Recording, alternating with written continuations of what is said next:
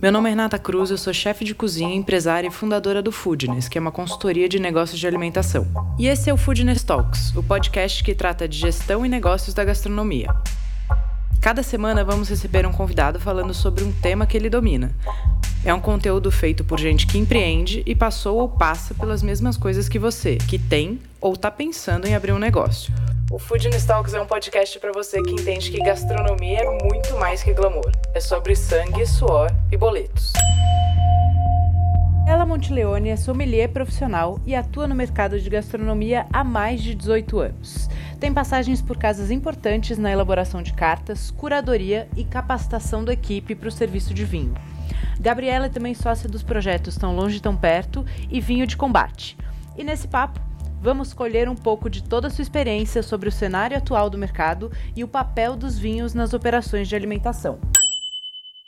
Mais um Foodness Talks e dessa vez a gente recebe Gabi Monteleone. Gabi, bem-vinda! Oba, obrigada, Rê. Boa tarde todo mundo. Consegui finalmente trazer você. Bicho difícil. Ah, você também com congresso, com um monte de coisa. Agenda, agendas boas. Agendas boas, agendas boas, muito trabalho. Meu bem, vamos lá. Primeiro, assim, antes de mais nada, eu queria que você contasse um pouquinho da sua carreira, da sua trajetória, só para quem ainda não te conhece se situar e entender de onde você veio, qual, o seu, qual a sua experiência. Tá. Eu comecei a trabalhar com vinhos é, concomitante ao meu curso de gastronomia. Então, eu fiz, eu sou formada em gastronomia pela Embi Morumbi, me formei, me formei lá em 2004. E, e, ao mesmo tempo, comecei a fazer estágio na extinta Enoteca Aqua Santa, Aqua Santa que ficava ali onde hoje é o a gente é na Oscar Freire. Foi um dos primeiros lugares de vinho, uma das primeiras enotecas assim é, aqui no Brasil. E eu meio que me apaixonei e decidi que não ia ficar lidando com cozinha, com, com, esse, com esse lugar da gastronomia e, e comecei cada vez mais para o lado do vinho. É, passei por alguns restaurantes ao longo desse tempo e hoje tenho duas empresas ligadas à produção e distribuição de vinho, sempre falando de vinho brasileiro, e uma empresa de consultoria na área de vinhos para bares, restaurantes, enfim, eventos, tudo que é ligado. Não, fale o nome serviço. das suas empresas, faça, faça seu jabá. Então, farei o jabá, minha empresa de consultoria, Gabriela Monteleone, consultoria do vinho, e o Tão Longe Tão Perto, que faz trabalho de comunicação e curadoria de vinhos de pequenos produtores brasileiros, e o Vinho de Combate, que é um vinho que eu faço com meu querido amigo e sócio Luiz Henrique Zanini, é super vinhateiro, e a gente faz um vinho num bag box de 3 litros. Muito legal. São, são os projetos. Muito bom. Gabi, qual que é o momento atual do vinho no Brasil? A gente pode falar do vinho brasileiro e a gente pode falar também do consumo, tá? Acho que tem duas linhas aí de para a gente explorar de conteúdo. Olha, é, a gente teve, obviamente, uma, uma virada aí de, de da, da forma de consumir vinho do brasileiro é, e que está muito atrelado ao custo do vinho. Né? A gente está vivendo num momento de uma inflação enorme, o, o vinho, obviamente, vai caminhar junto, a gente está falando de um produto agrícola, né? algumas vezes um produto somente industrial, mas é, que depende muito da história da agricultura. É, então, o valor que está agregado nisso hoje com uma, uma, inflação faz com que o vinho, principalmente importado, tenha encarecido bastante. O que foi muito bom para a indústria brasileira, em contrapartida, porque a gente tem um, um consumidor agora mais desarmado na hora de olhar para a produção nacional né, e consumir vinho brasileiro. A gente veio de uma época de quarentenas pandêmicas, onde teve um aumento do consumo de vinho nas casas. Isso também mudou bastante como as pessoas é, se relacionam na hora de comprar o seu vinho. Né? A gente sempre via as pessoas comprando muito vinho em restaurante, consumindo muito vinho em restaurante, e aí passaram a consumir mais em casa. E então teve uma uma dessas das cadeiras aí na relação em como as pessoas consomem vinho hoje. É, pensando, pensando em restaurante, é, a gente também está vendo uma reconstrução né, dos, dos, dos, modelos de restauração, assim, principalmente no servir, é, porque a gente teve muito profissional migrando de área, é, o sommelier, né, ele, ele, ele tende a ser um profissional muito qualificado, né, um profissional que tem uma certificação específica, que muitas vezes fala mais de uma língua, é, que tem que tem teve um investimento na sua carreira é, e esse profissional ele está tá escasso porque está sendo muito difícil para as operações absorverem esse esse profissional, né, como como valor, como custo e, e valor. Sim, até, até uma pergunta que eu ia te fazer. Todo negócio precisa ter um sommelier, um sommelier todo um todo restaurante, Gabi. Como é que é? Como é que você enxerga isso? No meu mundo ideal, sim. Em Nárnia, onde eu vivo, idealmente. É, mas, obviamente, não. E aí, é, duas questões. Uma, você pode, hoje em dia, ir atrás de outros modelos, que é o caso de consultoria, mas você tem que alinhar muito bem expectativas entre o consultor e o consulente, isso é uma coisa importante. É... Porque, assim, sem sombra de dúvidas, o, o sommelier que dá mais resultado é o sommelier que está no quadro fixo de funcionário. É esse que vai efetivamente instituir uma cultura de vinho no seu negócio. Né? Então, acho que é um profissional que vale, vale muito a pena a gente investir é, numa figura de, de sommelier. O sommelier faz metria também, muito, muitas vezes, muito bem, sabe? Então, é, Muitas vezes a gente vê o contrário acontecendo, né? O maître que sabe um pouco de vinho.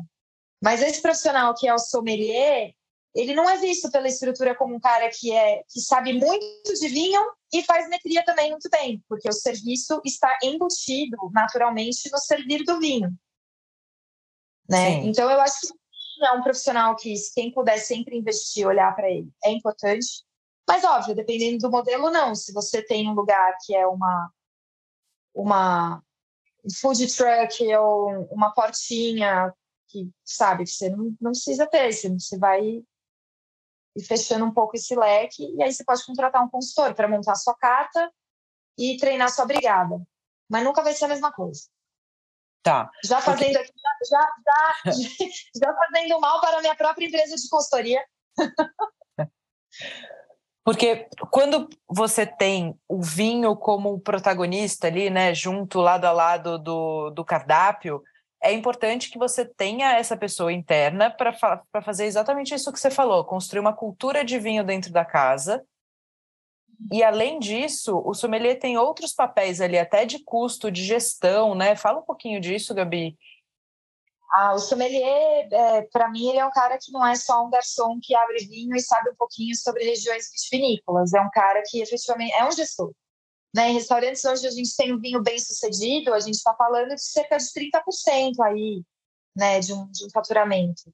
E, e, e, ele entra muito forte como a bebida alcoólica mais consumida na maioria dos, dos estabelecimentos. Então, é um, é um lugar que a gente tem que olhar com cuidado e o sommelier tem de fazer essa, esse lugar de gestão junto, obviamente, com outros, é, com outros, outras estruturas, outras né, de, de, gestão dentro do, do restaurante. Então, uma pessoa que vai ficar em contato direto com compras de inventário, é, que vai ficar direto com estratégia, né, que vai lidar direto com estratégia é, de venda, estratégia financeira, porque muitas vezes a gente vai fazer ajustes na nossa estratégia criativa e de, e de serviço para atender necessidades de gestão financeira do, do restaurante. Então, sim, ele é um gestor ali dentro. Tá. Legal. Quais são as margens do vinho ideais ou que você gosta de trabalhar ou que é possível trabalhar hoje? Olha, eu faço sempre escalonado, então eu olho. É, assim, eu sempre faço uma sugestão né, para os tá. meus clientes, os restaurantes que eu trabalho. Porque eu, eu entendo que cada lugar tem seu custo. Cada lugar tem, tem, tem seu tamanho ali. Então, isso também tem que vir muito desse, desse pessoal desse, desse, que, que traça essa estratégia financeira. Né? A gente é, vai fazer o custeio, mas isso tem que partir muito desse, desse estudo maior de estudo financeiro da casa. Mas eu gosto de trabalhar escalonado. Então, vinho, sei lá, de 0 a 50 reais, eu posso colocar 2,4 de markup. Eu acho que é um markup saudável. É, quando você tem nessa estrutura uma boa taça, uma adega climatizada, um profissional específico para te fazer aquele serviço, aquela indicação, é, pensando nesse, nesse tamanho de operação. E aí depois eu vou diminuindo. Quanto mais caro o vinho, eu desço um pouquinho a margem. Eu posso fazer ajustes ao longo do caminho, dependendo do valor que eu coloco nesse vinho ou não, posso. É, por isso que eu, eu acho que é importante trabalhar a margem variável. Até porque a gente pode, às vezes, fazer uma condição interessante para o cliente. Né? Tem alguns vinhos que a gente quer trabalhar mais, se ele é um pouco mais caro, você coloca a margem dele um pouquinho mais baixa para ele ter mais saída e se tornar mais interessante, para criar justamente a cultura, criar a experiência. Então, acho que eu, o sommelier, como esse gestor, ele tem esse olhar um pouco mais até hedonista da gestão, e por isso é importante trabalhar junto com o pessoal da, do financeiro, da, da, né, desse pessoal que custeia mesmo, que faz as estratégias do, do negócio, para ver se está ajustado. E é um cara que trabalha ativamente em venda, né, Gabi? Porque também a gente está falando de um estoque super caro, que não pode ficar parado. Que não pode ficar parado, mas que ao mesmo tempo ganha valor quando está parado. É uma coisa, você nunca. Dificilmente você perde dinheiro no fim do dia com vinho. Tá. É, tem isso também. Então, a gente tem, óbvio, vinhos que são feitos e pensados pelos próprios vinhateiros para serem bebidos de uma forma mais jovem, uma fruta uhum. mais fresca, e aí ele não vai envelhecer. Mas a gente tem muito vinho que envelhece super bem e que vai ganhando é, é, valor ali. Hoje em dia, tem uma coisa que acontece muito é, no, no, na oferta de vinhos no mercado brasileiro, que eu acho muito legal, é que a gente não tem somente importadores e distribuidores grandes, que tem, em tese, uma alocação, né, uma quantidade de um vinho específico que nos parece quase que infinito. Então, que a gente sempre vai ter aquele vinho à disposição. A gente tem muito vinho que é trazido para o Brasil, ou mesmo de produção nacional, que são selecionadores, partidas pequenas. Então, é, muitas vezes, se você faz um investimento nesse rótulo, guarda ele, daqui a pouco ele não vai mais existir no mercado e você dá um valor a mais para ele. Tá. Entendeu? Porque ele é um produto que ele, ele ganha esse valor. Então, o vinho ele é diferente, ele não é perecível. Você não tá, vai perder entendi. ele na igual uma couve. Entende? Sim. Então, ele, ele pode sim ganhar. E, e, e, eu acho que tem esse lugar dessa estratégia que é muito interessante. Eu faço isso muitas vezes no Dom.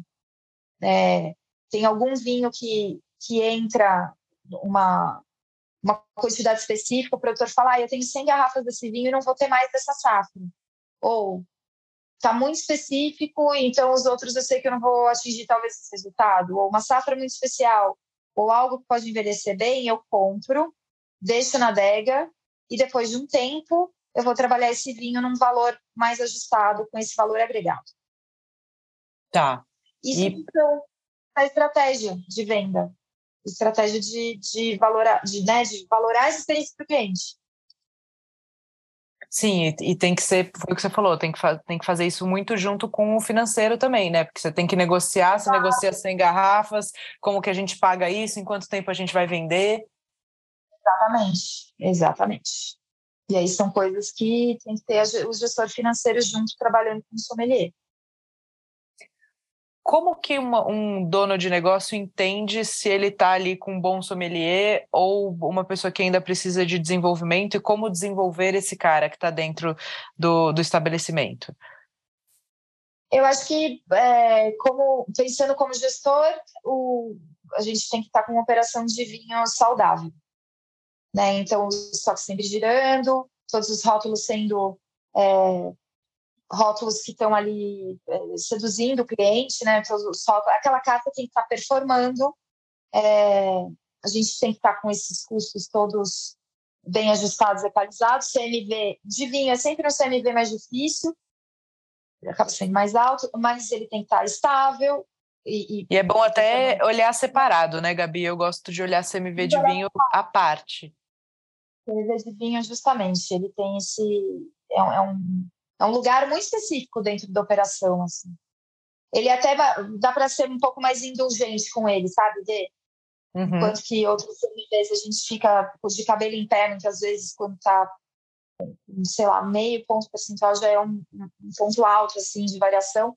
No vinho a gente consegue ter um pouco mais de indulgência justamente por isso, porque ele não é um perecível. E Sim. ele, ele né, nesse lugar de arte, ele está e ele está só valorizando. E quando a gente não olha separado, a gente pode mascarar os resultados tanto do vinho como das duas outras frentes, né? Então, é, isso é uma dica super importante para quem está ouvindo, é fazer o CMV do vinho absolutamente separado. Que é um controle também que precisa ser muito bem feito, né, Gabi? Pois é, principalmente quem tem muito vinho em taça, nas operações, acaba sendo mais difícil. Então, inclusive isso, quando você vai fazer um preço de um vinho, de uma garrafa de vinho, se é um vinho que está em taça, é, você vai fazer de uma forma diferente. Ele tem que ter um custo agregado maior do que uma garrafa que, só vai, que você só vai abrir e servir a garrafa inteira. E você tem que contemplar que pode ter uma perda, por exemplo. Uhum. Né? Hoje em dia a gente tem outros modelos, que é o caso do, do, do meu projeto do Tão Longe Tão Perto, que a gente serve vinho em keg de 20 litros, com um barril de, de chopp, mas é vinho normal, tranquilo e a gente serve ele da torneira. Então você não tem perda. Esse vinho está sempre fresco, ele está hermético, ele tem uma dosagem de nitrogênio, então você não tem perda desse vinho em taça, como você tem em garrafa. Garrafa você abre três dias, perdeu o vinho se não vender. Uhum. Então você tem que contemplar essa possível perda na garrafa. Então o custeio já é diferente. É... Então ele, ele realmente é, é mais é, como fala, desafiador, né, nesse sentido, para você conseguir ter um, uma super performance, um super resultado no vinho. São várias atitudes que você tem que tomar. Eu acho que em relação à, brigada engajada é fundamental. A brigada tem que estar engajada no, no vinho, não somente os sommeliers. Todo mundo tem que gostar de mexer com vinho. Isso é, é fundamental. É Acho que tem o, o, primeiro passo é entender o, qual é o papel do vinho dentro da sua operação, né, Gabi? Se, se, o vinho ele é realmente um protagonista na parte das bebidas, se ele é um só, ele é um incremento de faturamento e você tem é mais forte em drinks e aí o vinho compõe, é, ou se ele é realmente é, quase que um coadjuvante, para você entender é. quais são, como você vai tratar isso dentro de casa, né? Exatamente. E aí hoje a gente tem muita opção no mercado brasileiro de maneiras diferentes de você olhar o vinho dentro do seu estabelecimento. Isso é muito legal. É, mas é óbvio, se você estiver olhando para esse lugar, quiser dar uma atenção nesse, né, nessa área de vinhos, aí sim, você vai ter que ir atrás de uma pessoa qualificada para pegar, né, para pegar isso e cuidar. Senão, sim, sem dúvida não é como, não é como se jogar também, né? É como se jogar um insumo ali e, e, e nenhum cozinheiro mexer com ele, sabe? Uhum. Ele vai estragar, ele vai findar. E então, tamanho de carta? Tamanho de carta, aí sim depende muito do, do modelo de negócio, né? É, tem lugares que são bares que tem, sei lá, um vinho em copo, é o mesmo vinho a garrafa e o mesmo vinho que eles servem em copo. E um espumante que normalmente é usado também para coquetel. Você tem lugares que tem cartas, é, por, por, serem lugares que não tem espaço físico para guardar, por exemplo, garrafa, caixa, etc. Tal, opta por cartas menores, assim, sei lá, de 10 rótulos. Que eu acho bem legal, mas essas cartas, o mais legal para elas seriam que elas tivessem uma curadoria bem frequente. Assim trabalhasse mudando esses rótulos toda hora. Tá. Porque senão ela acaba ficando um pouco atraente. Ela tem que ser muito esperta. É, para não repetir estilo, para não repetir muitas vezes preço. Então, é uma carta mais difícil de fazer. E aí a gente tem lugares que são onde vinha protagonista mesmo, independente do, do modelo sendo um restaurante criativo, um restaurante que faz menu harmonizado, ou um restaurante que só tem uma boa carta de vinhos, aí pode variar. Então, você tem uns 60 rótulos. 60 rótulos eu acho que é um número que cobre bem. É, um cardápio que tenha, sei lá, uh, 15 pratos. Acho que você pode ter uma, uma, um leque bem grande de opção para o cliente ficar seguro ali e, você ter sempre diversidade. Quando tá. você tem restaurante gastronômico, você tem que pensar como é que você vai fazer essa harmonização. Eu, se você vai fazer harmonização, quando eu trabalho com harmonização, eu foco nos rótulos, é, em rótulos que possam contemplar esses pratos. Então, eu tenho esse trabalho bem focado. E aí, depois, o resto eu componho com, com coisas que, que, que ou são clássicas em termos de estilo ou de variedade, ou que são especiais, por terem pouca produção, ou, ou mais raridades. Então, eu vou, vou pensando dessa forma. Mas depende do, da proposta, obviamente, né? da filosofia do lugar. Certo. E Gabi, para quem não consegue absorver um, um sommelier, né? Tipo, eu quero trabalhar com vinho, ele é importante para mim, ele não chega a ser o protagonista, mas ele tem um papel importante. Como é um trabalho da consultoria, se contratar você ou qualquer outra pessoa, é, o que, que essa pessoa precisa trazer para a operação e o que, que o, o, o que, que o gestor pode esperar desse trabalho? É, primeiro, eu acho que eu construo meu trabalho de formas diferentes. Eu, eu, eu recebo solicitações diferentes. É, eu sempre acredito no modelo ideal e passo esse modelo para o cliente, mas depois, obviamente, tem que adaptar a, a realidade de cada pessoa. Mas é, essa pessoa, além de escolher rótulos, só escolher rótulos puramente, ela tem que ter bons relacionamentos com o mercado. E, é, isso é uma coisa fundamental né, da, da curadoria. Você ter uma pessoa que se relacione bem, que vai levar esses pinhateiros, esses importadores, esses distribuidores cada vez mais para perto da sua operação, para você criar boas oportunidades futuras. Isso é importantíssimo. É, outra coisa é uma pessoa que é um, é um profissional ou um consultor que olhe o todo, que não olhe só a carta de vinhos. Eu acho que é importante uma pessoa que olhe to, o todo do, do negócio. Então, que tenha uma boa relação e um olhar para a cozinha, porque normalmente é o coração do, do, do negócio, é a, é a cozinha. É, e que tenha esse olhar também para a equipe, para a formação. E aí, essa história da formação também tem formas diferentes de operar.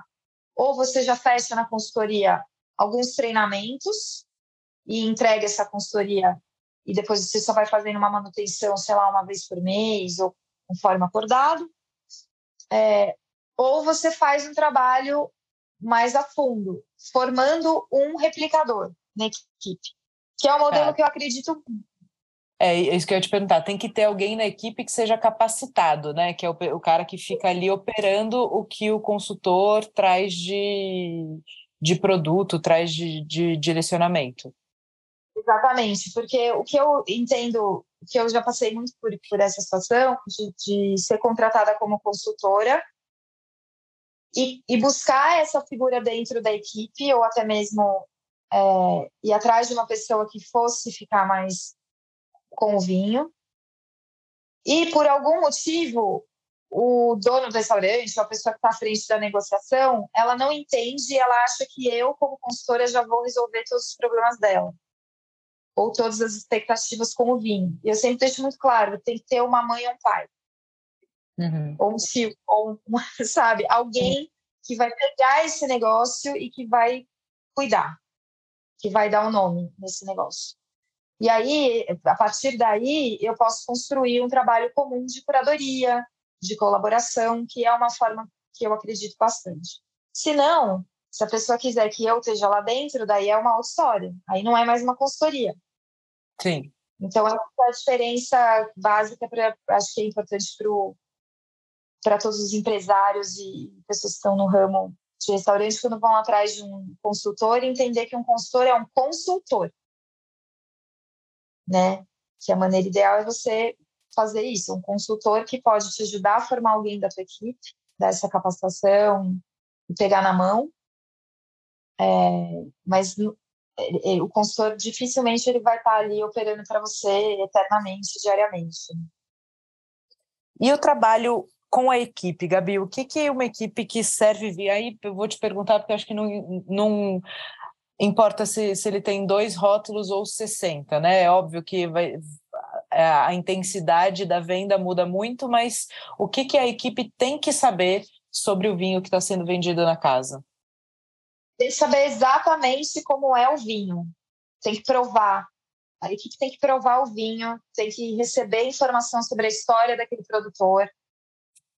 É, e tem que, tem que sentir o gosto. A gente tem que envolver as equipes nesse lugar. As pessoas têm que saber falar a língua do vinho. E a língua do vinho é a representação das sensações que ele causa. A pessoa não precisa saber que tem cheiro de banana, mas ela tem que se sentir, provavelmente, que é um vinho macio, redondo. Ela não precisa entender que tem um aroma cítrico de frutas brancas crocantes. Não, mas ela tem que entender que tem uma acidez. E aí a gente dá a ferramenta, e isso, essa ferramenta ela só acontece através da, da degustação, então desse trabalho de aproximar a equipe do vinho em si. É, isso, isso é o que muda o engajamento, quando, quando a pessoa consegue falar para o cliente o que, que ela sentiu também daquele, daquele vinho. Isso é fundamental. Sim, ela, ela, conhece, né? Assim como o prato. Exato. Ela tem que saber, tem que mesmo que ela não saiba nomear muito, ela tem que ter dois ou três adjetivos ali na cabeça que, que consigam exprimir o que ela sente com o vinho. E isso é o mais certeiro, sabe? Como indicação para o cliente. É alguém falando daquilo que já provou. E aí o cliente Sim. vai decidir se ele gosta também ou se ele quer uma coisa diferente. Né? Mas é, é assim a, a, o que vai te ajudar, inclusive, a alavancar a venda. E outra coisa é um serviço bem feito. Então, são parâmetros básicos para você fazer o serviço. Entender a temperatura correta para o vinho, isso muda muito a experiência para o cliente. E todo aquele mise en place mise en scène necessários para servir, servir um vinho, para servir uma garrafa. Conseguir usar uns saca-rolhas, é, saber fazer os movimentos né, de abertura de garrafa, saber lidar com, com alguns perrengues. Né? Então, ah, você quebra a rolha, o que, que eu faço? Ah, esse cliente traz uma garrafa de vinho quente, eu preciso gelar, o que, que eu faço? Então, são coisas que a gente vai colocando aí, são básicas no, no, no trato com o vinho. É a mesma coisa que você ensinar um, a tua brigada como é que vai montar aquela mesa, aquela mesa. Vai talher de cristal só, vai talher só de entrada, você vai deixar uma mesa completa, tem, tem flor, não tem flor, tem vela. É a mesma coisa. É, e, e eu, tenho uma, eu tenho a impressão que quanto menos protagonista o vinho é, é, menos treinamento a equipe recebe. Outro dia eu fui num, numa casa que claramente não, não tem o vinho como protagonista, mas decidiram colocar o vinho. E aí me parece que botaram uma, uma deguinha lá e é, foi isso, sabe? Vendam. A, as meninas que estavam lá, é, elas não, não sabiam abrir o vinho na hora que a mesa do lado pediu. Elas claramente é trabalhado com saca-rolha. E esse problema não é um problema do colaborador, né? Não é tipo, ah, a pessoa não, não. sabe. Cara, ela não foi treinada. Exato. Não, não pode. É a mesma coisa que você jogar a pessoa num país falando uma língua que ela nunca ouviu, sem entender todas as placas. Quer dizer, essa pessoa vai ficar perdida, ela vai ficar passando apuro. E aí é complicado, porque você, se você não der essa ferramenta para a tua equipe, é, isso vai se refletir no seu atendimento, e aí, é, e aí é óbvio, e aí é ruim, entendeu? Porque daí o cliente vai olhar e falar, putz, aqui não sabe nem abrir uma garrafa de vinho. Isso não pode acontecer numa estrutura Sim. de restaurante bar. De verdade, toda equipe tem que saber abrir uma garrafa de vinho. E vinho é um alimento como pão, é como, sabe, e antes dessa implantação, ter esse carinho desse treinamento, né? Da, da, das pessoas entenderem quais são os rótulos, quais são as características, quantos vinhos a gente tem na casa, como abre a garrafa, como faz o serviço. Sim, é fundamental. É fundamental. Parte da capacitação e treinamento é fundamental. Hoje em dia tem vários modelos, tem os consultores que fazem isso, tem os sommeliers das próprias casas que também muitas vezes chamam o resto da equipe para fazer esse, esse treinamento, essa capacitação. Eu sempre acho muito importante um diferencial de um profissional que é fixo no quadro de um restaurante e é um sommelier, ele fazer esse essa, esse meio de campo, sabe? De estar tá sempre chamando a cozinha para viver o ambiente do vinho, os garçons terem capacitação, degustação, é, toda vez que tiver um, um produtor é, visitando, tentar cavar uma, uma aula ou uma degustação para o restante da equipe. Isso é muito bom quando a gente tem esse movimento do vinho acontecendo dentro do, do espaço, né? Isso é o que justamente vai garantir o engajamento da tua equipe e aumentar a venda. Maravilha. Gabi, e conta um pouco do livro. Você acabou de lançar um livro, né? Eu lancei um livro que se chama Conversas acerca do vinho. E é um livro que o, o próprio nome é autoexplicativo e foi um, um compilado de foi o um material bruto que eu montei, que eu segurei depois de dois anos de 2020, 2021, que a gente teve lockdown, a gente teve essa situação aí. E eu montei um projeto chamado Tão Longe, Tão Perto, que era inicialmente um projeto de degustações online. Eu escolhi um tema, convidava os produtores de vinho, mandava os vinhos desses produtores para casa das pessoas e a gente fazia uma conversa de uma hora, uma hora e meia, às vezes duas, quando ficava animada, com o, o cliente bebendo junto com o produtor. E, e isso eu acho que é muito interessante, porque a gente só consegue realmente dar valor no ingrediente quando a gente tem um mínimo rastreio desse ingrediente. Senão ele é só um commodity. E, e isso é muito interessante, porque o meu trabalho como sommelier é isso, né, numa sala de restaurante, é contar a história de alguém que faz o vinho para alguém que vai beber aquele vinho. Né? A gente acaba sendo um elemento de ligação, um tradutor. E aí foi uma maneira que eu consegui pensar de manter essa minha veia de sommelier num ambiente online. E deu super certo, a gente fez mais de 20 encontros com 60, mais 60 produtores do mundo todo, África, Austrália, é, Portugal, Espanha, Alemanha, enfim, tudo quanto é lugar. E, e, esse material bruto, depois eu, durante um ano e meio, fiquei organizando. É, e virou Conversas acerca do Vinho, que é um livro que fala, obviamente, sobre vinho, mas que fala muito mais coisa do que somente o que é o vinho. Né? O vinho tá. como nesse lugar de, de agricultura muito potente, história muito potente, e, enfim, ele, ele mexe com outras frentes. Então, a gente consegue falar de é, questões agrícolas, questões de consumo, questões de negócio, a gente consegue falar de meio ambiente, questões climáticas, então a gente de ética, é, estilo, estética. Então, tem uma série de, de coisas que a gente pode pegar gancho e conversar, tendo o vinho como plano de fundo. Então, o livro tem muito esse viés de explicar o vinho é, com olhando outras outras perspectivas, né, de outras formas e dialogando com outros assuntos que são, são super importantes. Assim, né? E aí muito o formato tem, tem os textos e tem as entrevistas também com produtores e gente do setor, assim, bem especial. Muito bom, muito legal. Gabi, como você vê o futuro? Eu não vou te falar, não vou te perguntar só no, na área específica, tá? Mas do consumo de vinho nos bares, restaurantes, para onde você acha que isso caminha a partir de agora?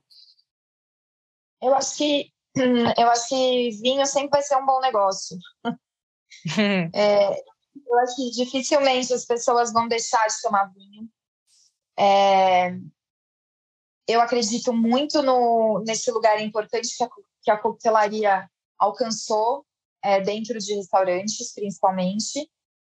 Mas eu acho ainda que o vinho tem um aspecto é, cultural, humano, alimentar, que, que ele é meio intocável, assim, o, o valor dele dentro de um, né, dentro de um negócio de gastronomia.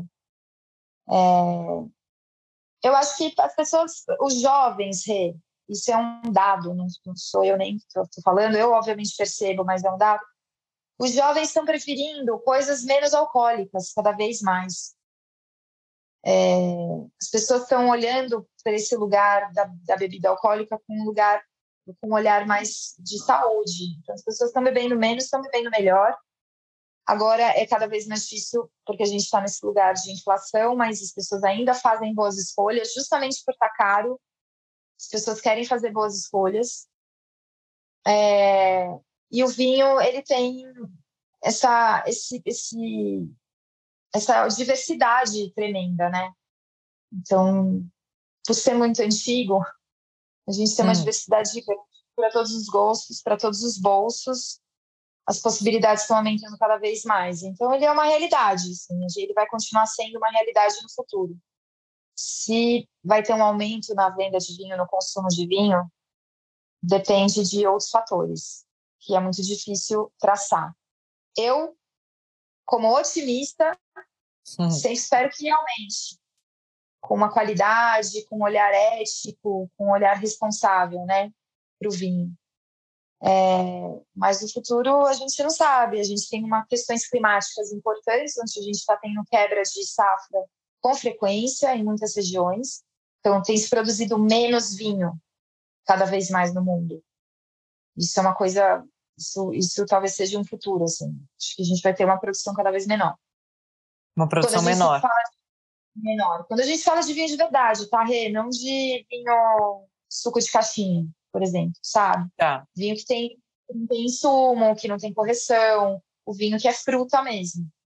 Tá. A gente vai ter uma de produção aí mundial, nos, a gente já tem acompanhado muito mais geada, é, isso dá quebra de produção. Então, Encarece um pouco mais. Encarece e tem, menos e tem menos oferta também, né? Tem menos quantidade. Quantidade, exatamente. Então. E isso vira um mercado de absoluto luxo, na sua opinião, não? Depende. Alguns sim. É assim como é criado luxo, né? Exclusividade. E aí antes a exclusividade era somente no lugar da manufatura, né? O, aquele, aquela história do artesanal, né? E, e, hoje em dia não é somente isso, é por uma questão de escassez. Eu acho que eu acho que eu acho que muitos alimentos estão nesse no, nesse lugar, né, Rê? A gente Sim. tem vivido cada vez mais a escassez. Então, tem alimentos que antes a gente encontrava e que hoje em dia já são mais luxuosos, assim fruta muito, né? As frutas estão sofrendo bastante nesse sentido. Sim, e os vinhos então, brasileiros, Gabi, você vê um crescimento? Olha, eu acho que com essa. Com, com muitos projetos saindo de polos tradicionais de viticultura, viticultura que é o caso do Rio Grande do Sul, né, que é tradicional, Santa Catarina, que é um pouco mais contemporâneo, mas que ainda assim concentra bastante produtor, quando a gente sai desse lugar e olha, produtores indo para Mantiqueira, produtores indo lá para Goiás, é, sabe, aquela região serrana do Rio, a gente já tem um esboço de que as pessoas estão começando a fazer vinho em outros lugares. Isso é interessante porque é, tem novas perspectivas, né? O, a região do Rio Grande do Sul, que é a região célebre e que alimenta realmente esse lugar do vinho no Brasil e a produção brasileira, ele tem um, assim, tem uma limitação, né? Uma limitação física, climática, é, de território mesmo, né? Então, tem uma hora que você não vai conseguir produzir mais do que você produz. Então, e é isso aí. Hum. Não, não tem muito o que fazer. É, a indústria vai tentar cada vez mais é, forçar para ter crescimento. Mas eu não sei até que ponto esse crescimento é saudável e é necessário até. Sabe? Eu não sei. Enfim. E os vinhos, assim como o, o, o formato que vocês fazem do vinho de combate, mas os vinhos em lata também, Gabi, você vê que isso é uma possibilidade de crescimento? Existe essa, essa demanda no mercado? É, eu, eu não vejo como uma possibilidade de crescimento em si, eu vejo uma possibilidade de, de, é, de você de criar outras formas, né? São, é, você faz. Outras formas um de consumir, né? Exato, um exercício na, na forma de consumo, mais do que um crescimento. E eu acho bom. Vou te dar um exemplo. Eu tive num cliente é, numa que é um hotel de praia, num lugar de, de praia, no, no litoral de São Paulo. Assim. E, e lá eles me falaram: a gente não tem muito vinho, a gente não tem vinho em taça aberto, porque muitas vezes tem perda, as pessoas ou pedem garrafa, ou enfim. Mas para aqueles que querem uma dose menor, com uma dose de taça, a gente tem os em lata e funciona super bem. Sim. Então, isso é legal, sabe? Você resolve uma, uma questão, você não desperdiça, dá um produto sempre fresco, mas tem um lugar pontual. Se fosse, obviamente, um, um restaurante que tem muito giro de garrafa, por exemplo, um restaurante que faz harmonização, é, dificilmente vai ter perda do, de uma garrafa de vinho para servir uma taça, entendeu? Porque você vai estar tá usando ele nos pratos e muita gente vai pedir a harmonização, então você consegue dar um outro fluxo. Então, acho que diferentes formas de consumo são interessantes para é, solucionar certos gargalos né, do mercado. E acho que o vinho Sim. lá tá meio isso. E eu, eu acho que o, o, crescimento entra também na, na, aceitação do cliente, né, Gabi? Porque antes causava estranheza um vinho em lata, e agora isso vai se tornar cada vez mais comum. É, porque justamente a gente tem esse lugar do vinho luxo, mas a gente tem esse lugar do vinho cotidiano entendeu? Você não, assim, você não vai tomar um vinho de. Eu, pelo menos, não tomo, gente, um vinho de 200 reais, 300 reais todo dia. Uhum. Não dá, eu não, entendeu? Eu não sou essa pessoa. E assim como eu, existem. Existe muita gente, muito mais do que pessoas que tomam vinhos de 300 reais todo dia. Entendeu? E o que acontecia era justamente olhar o vinho como um lugar, como uma bebida elitista que só era, alcance, só era atingível para essa pessoa que toma 20, 300 reais todo dia. Só que e esse, todos esses outros consumidores? Eles vão fazer o quê? Eles vão ter acesso? Então, essas novas formas de consumo são interessantes do ponto de vista de acessibilidade também do produto. Entendeu? A pessoa não tem medo de gastar 300 reais numa garrafa que talvez ela nem entenda ou acha que não vai nem gostar. Ela pode gastar 30 reais e prova, e aí depois ela vai montando o paladar dela. Então é interessante como, como formação de cultura também, esses novos modelos. Sim. E, e, como também oportunidade de incremento de faturamento para quem tem outros formatos de negócio, né? Para quem trabalha monoproduto, para quem tem uma hamburgueria, para quem tem um autosserviço. Isso é uma super oportunidade de oferecer uma dose de vinho para o cliente sem ter toda a demanda de serviço que, que a abertura de garrafa envolve. É, eu tenho o, o Tão Longe São ele se desdobrou em algumas coisas e um dos projetos é, são os vinhos da torneira, esses que uhum. a gente uhum. serve do, e a gente vê isso, assim, sabe, a gente, eu, a gente tem um parceiro muito bacana que é a Slow Bakery lá no Rio de Janeiro, e a gente colocou uma trave com seis torneiras na unidade do Leblon, é, e é demais, assim, porque é uma padaria, a gente sabe que não é uma padaria comum, não é só o pão, entendeu? Tem todo uma, um cuidado com escolha, tudo isso, todo um cardápio, né? É, mas esse, o vinho entrou nesse lugar interessante e acessível, de ser somente um vinho do dia a dia, do cotidiano, que você serve direto da torneira. Então, assim, você não precisa ter alguém que vai ter medo de abrir essa garrafa, que é só abrir uma torneira. Para o cliente é interessante porque ele não precisa ter tanta expectativa. E quando ele não tem muita expectativa, o que a gente entrega é tão bacana em termos de qualidade, narrativa e responsabilidade que acaba, meu, é, é muito legal a experiência, né? E, e é acessível. O valor é, é, ótimo. Porque você e, diminui e... custo. E é uma forma de você também não precisar ter uma carta grande, né? Não é seu core business, não é o você não, não é daquilo que você entende, você consegue oferecer um, um bom produto, um bom serviço com todos os custos reduzidos. Exato, exatamente. E você pode trabalhar a sazonalidade, inclusive. Você pode pôr uma torneira só e trocando esse vinho da torneira. Então, ah, tá verão, vamos pôr um branco fresquinho. Ai, mudou o tempo, agora tá frio em São Paulo, vamos pôr um tinto. Ai, eu vou fazer ostra. Ai, vamos colocar um branco bem mineral para harmonizar nesse dia. Então, você tem essa, essa flexibilidade que é muito divertida. Sim, sem dúvida. Muito bom. E, e para quem quiser falar com você e se interessar pelas torneiras, qual o contato, Gabi? www.tãolongetãoperto.com.br É, e aí tem no site do Tão Longe, tem todas as informações do projeto, tem o e-mail, fale conosco, tem tudo explicativo. Muito bom.